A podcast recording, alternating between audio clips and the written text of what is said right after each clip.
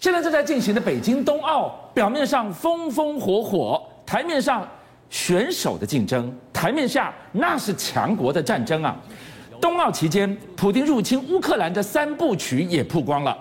一场习近平、普京同框的画面预告了什么？台海风云同岛一命，进入了最后关键倒数十四天吗？很多人现在讲到普丁啊，都会先离直接联想到乌克兰啊，因为大家都觉得说，哇，俄罗斯很有可能在最近这一段时间对乌克兰啊采取啊不轨的行为啊。会吗？哎，我跟你讲哦，其实你看乌克兰东北第二大城这个哈尔科夫啊，居然在这几天有数千人走上街头去抗议，你知道是？他们抗议什么？他们说，哎，国际要重视说他们现在遇到这个状况，为什么？他们感觉到说俄罗斯啊很有可能在最近这一段时间对他们发动侵略。这个是第二大城的抗议的画面，为什么不是基辅？为什么不是首都？哎，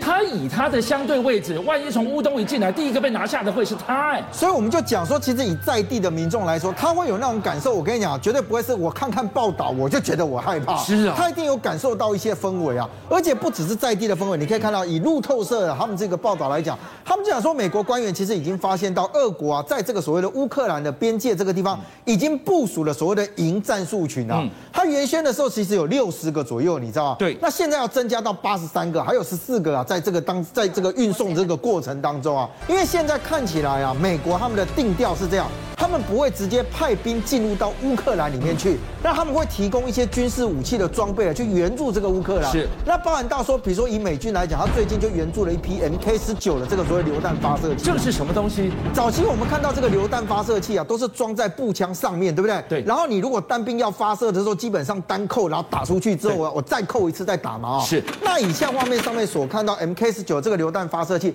它比较有点像是类似像机枪的概念，因为它是用弹链在送弹，嗯而且最重要的是什么？你知道，因为它自己本身啊，它这个弹链打出去的这个所谓的枪榴弹，呃，这个榴弹来讲哈、它其实可以透过不同的方式放不同的弹种。是所以以他来说呢，美军认为说，我援助你第一个，如果我榴弹发射过去五公尺的范围之内，基本上会造成人员一定的死亡。你刚刚看那个画面，那个声音，哒哒哒哒哒，那个速度有没有？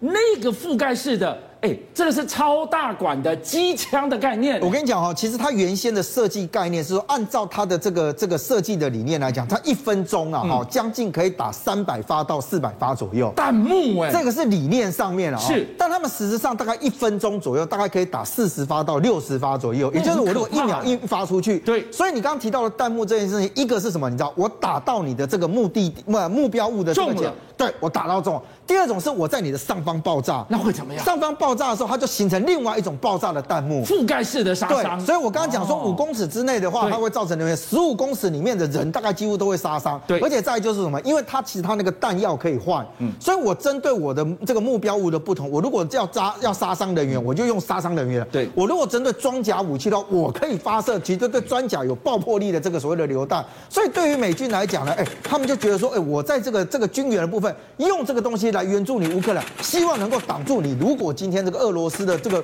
呃陆军呢、他的步兵啊去进攻的时候，能够给你一些防护的能力。今天晚上他讲这个实在有一点讽刺，哎。今天在遥远的东方，北京在象征一个世界和平最高体坛荣誉的竞逐，结果这个地方说打，随时可能要打了。而且我们刚刚讲到是在陆军的部分，对不对陆地上面来讲，可是你看俄罗斯哦，俄罗斯在这两天他有跟你讲说，哎，我告诉你哦，我也有空军，我也在那里飞，你知道，他们居然派了图二二 M 三的这个这个所谓的轰炸机啊，在白俄的领空说，哎，我来进行演习啊。嗯是那老实讲，我们知道每一次这个军演的时候啊，你特别放新闻给人家看，放影片给人家看，这就是一种宣传的目的。嗯啊对。那很多观众朋友会讲说，不对啊，图二二，哎哎，干嘛？一九七三年左右就已经开始进入到量产了。老 Coco 的逆火轰炸机有什么好嗯我说？在你压力有前面后供了哈，但是你知道吗？其实对俄罗斯来讲，虽然它后来停产，但他们不断的把这个机型哦，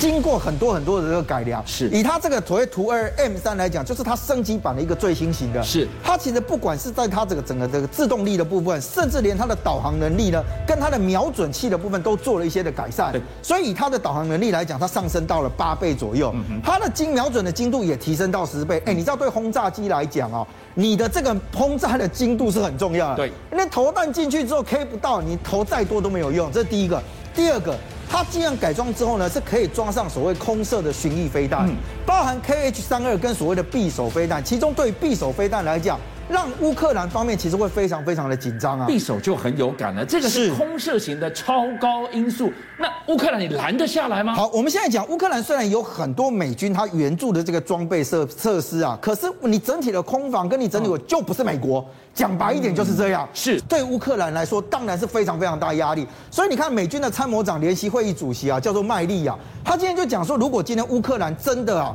因为俄罗斯要发动战争的话，基辅很有可能在七十二个小时之内就沦陷了。七十二小时被拿下哎来， 对，而且不只是他这样哦，包含德嗯国啊，德国有个画报，他就说，我告诉你，普丁其实对于拿下乌克兰这件事有一个并吞三部曲啊。三部曲，第一个，他说呢，乌普丁一定会先把他这个大城市先拿下。对你想想看，这个就是为什么他的哈尔科夫会这么多人对。我拿下哈尔科夫，我拿下了基辅，就 game over 啦也。干嘛，对不对？第二个是什么叫？我拿下这些东西之后，哎，我总不能大喇喇的就说，哎，我告诉你，我占领嗯了，不会，他会扶植亲俄罗斯的政权。哦，政权扶植起来之后，第三个最重要的是什么？把所有的异议人士全部抓起来。是你这些人该开始跟我作对，哎，我新政权也不是俄罗斯嘛，我只是亲俄罗斯哎，所以把所有异议人士都抓起来，抓嗯抓到哪里呢？要么集中营，要么抓到监狱里面去。所以对于他们来说呢，哎，你今天有这些所谓的文攻武赫之外，还有一个最重要的迹象是，俄罗斯居然在最近啊说，哎，我还要再办一次的演习，这次不是只有图二 M 三你飞而跟已、哦。白俄罗斯演习还不够，不够，不够，不够。他说我这次要啊办的什么，你知道，叫做战略核武的演习啊。是而且他是我在二月中旬就要来办了。可是很怪的是哦，像我们一般演习来讲，每年都有固定的时间，什么时？间什么演习？没错，所以呢，哎、他今天是跟你讲说我要办这个战略核武的时候，西方国家说，哎、你你你休蛋姐了啊，你原先所做的这个演习，一般来讲都在秋天、秋季的时啊那候。我现在春才刚刚入春而已你耶。二月的时候，难道你秋天过得比别人早吗？当然不是嘛。哦所以，而且你再来看什么叫做演习？演习就是把我现在的这个装备放整理到堪用的状态。对，啊，这才叫做演习嘛。对那你又把这个战略核武的部分往前拉，当然会让大家觉得说，哎，你现在这个七成的兵力已经被变到这里了，然后你今天所有的空军轰炸机通通都到了，你连战略核武都动上来了，动武的这件事情。当然会让乌克兰的人民非常害怕。都在普丁的一念之间，会不会就在下一刻由训转战呢？另外，大家讲到了乌东战局，就会说：“哎，要当心哦，因为它牵动了分分秒秒台海风云，离那么远，很多人参不透。”接下来，我们给您看一段画面，这两个人同框，解释了所有的疑问了。好，你记得我们其实很多次在这个节目里面都有说过，美国在研判啊整个的亚洲局势还有全世界局势的时候，他从来不认为中国大陆是单一他需要担心的国家，还有一个叫做俄罗斯啊对。结果没有想到，二月四号的习近平跟普京就在北京会谈了，还发表了一个联合声明。嗯是这个联合声明你会发现很好玩，你知道吗？双方叫做互挺啊。嗯第一个。中国大陆这边表态说，我反对北约东扩，是这不是俄罗斯的主张吗？俄罗斯就是不要你北约一天到晚在那搞所事以啊。，北京力挺莫斯科，哎，对对对对对，但问题就回来了，你知道吗？啊，他第二个声明讲说，哦，那我们支持一中。哎，莫斯科力挺北京哎，。你不觉得这两个很好玩吗？是这两个其实老实讲啊，他们基于他们双方友好或合作或是怎样，他们发表这些联合声明互挺，我觉得就他们各自国家来讲 OK。是可是对其他周边国家来讲，这就是问题了，你知道吗对？哎，那代表的是我可能要面对的不是单一局势哦，是我可能会面对到的是点跟点，这会连成一条线，一条线完之后会变成一个面。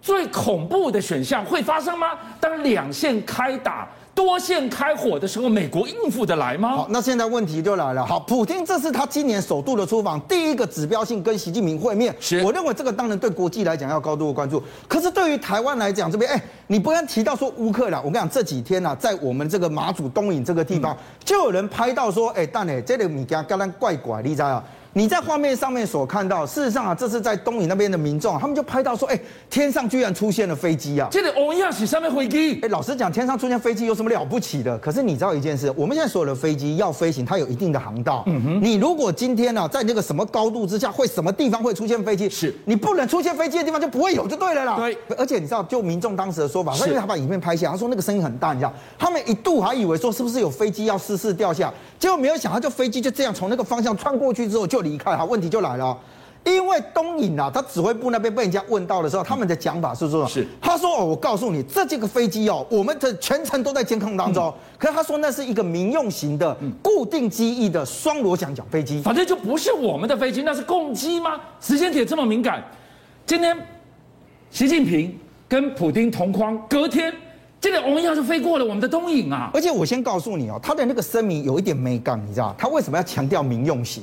因为很多人就觉得说，哎，如果不是我的飞机，它侵入到我的领空，你怎么没有任何作为？所以军方先讲这是民用型的，嗯是意思是什么？我研判它有可能是民航机啊。对那如果是民航机带不兵能上打它哎呀上面带着一般的平民，我怎么可以贸然动武呢？所以他只有讲一句话，讲说我全程监控当中是。但问题是，你也知道，中国大陆有很多的飞机啊，是这样，民间跟军用的，哎，你们如果没有上登机看一看，你知道里面载什么吗？但是不是你想的这贪纯？他为什么选择东引啊他？为什么选这个地方？你知道，其实东引哦，对于中国大陆来讲，它距离非常近，它最短的距离差不多也不到四十公里左右而已是。所以呢，这个地方呢，其实很多人都会讲说，哎，如果今天老共他已经有心真的要犯台的话，这些地方很有可能的，他要先来。可是第二个重点是什么？你知道，我们在这些外岛的时候，其实并不是手无缚鸡之力，我有我的空防啊。哦哦，原先在东引这个地方，除了我们基层的这个所谓的防空装置之外，当时有讲说我们的弓二设置在那，甚至你看画面上面所看到的，东引有我们天宫飞弹连，对不对？甚至也传说我们的弓三啊，有可能会进驻到这个地方去啊。防空飞弹不止攻二，现在攻三也进来了，可以射得更远，打得更高。好，你知道我们现在所有的空防的概念是这样啊，哈，空军它的强网啊，这些其实它在负责怎么样高空领域的。对我们海军有所谓的大神系统是针对海面上的，当然对我的近地这个近陆地的部分有我的陆军系统对，所以我的整个空防是属于一个三 D 的状态，一我层的一层雷达覆应盖该是这样。那理论上面来讲，所有的飞行器应该不管你进入到哪一个位置里面，都会被我的雷达所掌握。是那问题就来了哦，你今天这个飞机就是啪啪啪啪啪就就这样飞过啊，还是被民众直接在我的帐篷里面看得到了。对，那会不会变成我的一个破口呢？所以开始有人质疑讲说，哎，这架飞机来的目的可能非常不单纯啊，它是不是透过这样的一个方式来寻找什么？寻找我们雷达的盲点？你看哦，比如说以东引来讲哦，我们现在在这个这个东引里面，公山如果如果布置上去的时候，它的整个的雷达网，你可以看到，连这个中国大陆这个稍微往北一点点这一块，其实都在我的范围里面。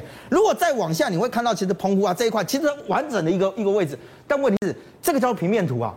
立体图里面，如果中间有一个空隙，今天有这个飞机它飞到你上空去了，你记不记得去年前年还曾经有人的船不不不不不就游到了这个台中港去？这些破口如果被人家不断的用侦测的方式找出来，那对于台湾来讲，那威胁真的非常大。邀请您一起加入五七报新闻会员，跟俊相一起挖真相。